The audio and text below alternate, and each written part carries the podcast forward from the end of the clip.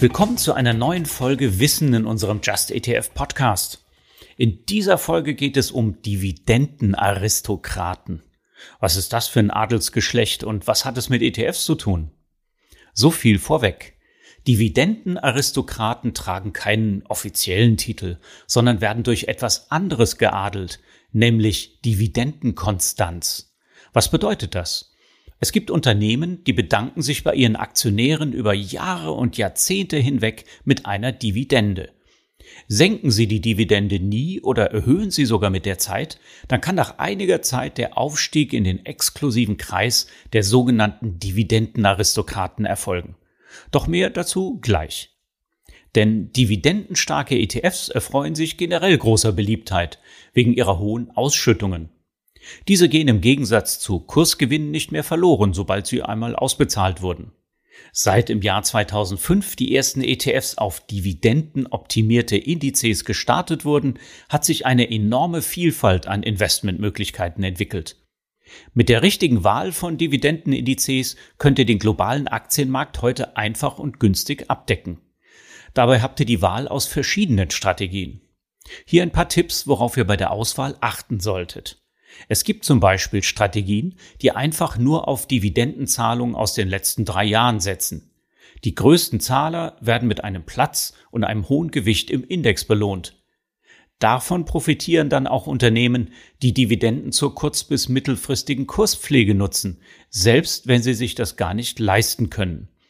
Das führt zu Boni für die Vorstände solcher Unternehmen und mittelfristig zu leeren Kassen und Enttäuschungen an der Börse.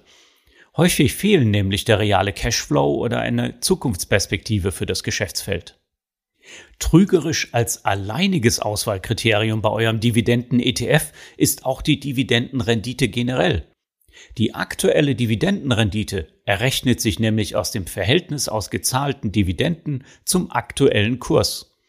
Ist der Kurs niedrig, erscheinen die Dividenden hoch. Was ich an Dividenden gewinne, erkaufe ich aber oft mit schlechter Performance der Aktie. Und der Kurs kann ja auch aus guten Gründen sehr niedrig sein. Zum Beispiel, weil das Geschäftsmodell als nicht zukunftsträchtig erachtet wird. Wenn ihr euch die Unternehmen nicht genau anseht und nur so wie viele Indizes auf die Dividendenrendite achtet, ist das Risiko hoch, euch viele Loser ins Portfolio zu holen. Genau deswegen ist das Konzept der Dividendenaristokraten so interessant. Hier geht es um Unternehmen, die über längere Zeiträume Dividenden ausschütten als Indikator für Solidität.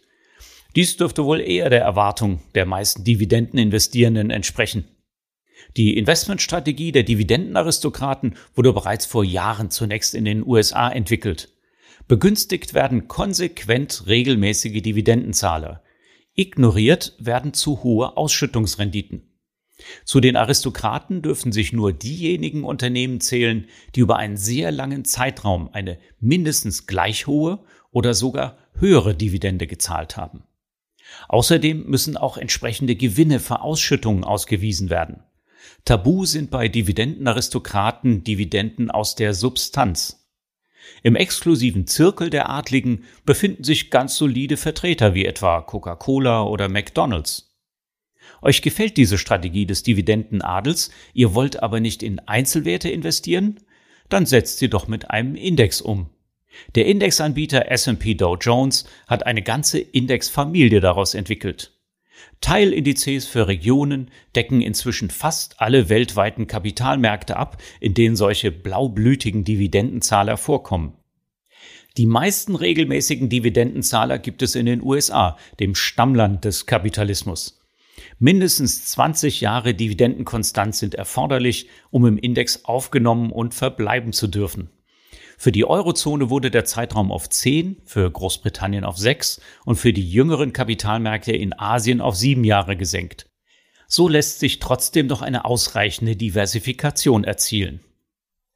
ETFs auf die Familie der Dividendenaristokraten-Indizes von S&P Dow Jones gibt es übrigens deutlich weniger zahlreich als zum Beispiel auf MSCI-Indizes. Das liegt daran, dass in Europa nur der ETF-Anbieter Spider SPDR eine exklusive Lizenz hat, diese Indizes für seine ETFs nutzen zu dürfen. Ausschüttungen erfolgen bei ETFs auf US-amerikanische Unternehmen quartalsweise, bei den anderen Regionen ETFs halbjährlich im Frühjahr und im Herbst. Nun zur Frage, lohnt sich das denn? Die Ausschüttungsrenditen der Aristokraten liegen aktuell zwischen zwei und vier Prozent pro Jahr. Das ist deutlich niedriger als bei anderen dividendenoptimierten Indizes. Aber auch deutlich mehr als etwa beim MSCI World, dessen Dividendenrendite aktuell auf nur etwas mehr als ein Prozent geschrumpft ist. Der Dividendenadel hat nämlich nichts gemein mit den Tech-Giganten aus den USA, die heute die großen gängigen Indizes dominieren. Diese Tech-Firmen setzen auf rigorose Wachstumsstrategien und wollen sich Ausschüttungen während der Wachstumsphase gar nicht leisten. Die edelsten Blaublüter unter den Dividendenzahlern kommen aus bodenständigen Branchen und betreiben ein Geschäft als Versorger, Industrieunternehmen, Einzelhändler, Bank oder Immobilienmanager. Wenn ihr gern konservativ anlegt, kommt euch eine solche Selektion sicher entgegen. Allerdings waren diese Unternehmen von der Corona-Pandemie überdurchschnittlich betroffen und haben im Gegensatz zu den Tech-Firmen nur langsam wieder Anschluss an die breite Marktentwicklung gefunden. Das muss aber nicht für immer so bleiben. Bei Just ETF findet ihr die Blaublüter mit der Just ETF Suche. Gebt einfach mal das englische Wort Aristocrats ein. Und bitte nicht verwechseln mit den Aristocats. Aber wir haben auch mehrere Musterportfolios aus den Aristokraten-ETFs konstruiert, die ihr nutzen könnt. Die Links dazu haben wir euch in die Show Notes gepackt. Viel Spaß beim Entscheidungen treffen und investieren.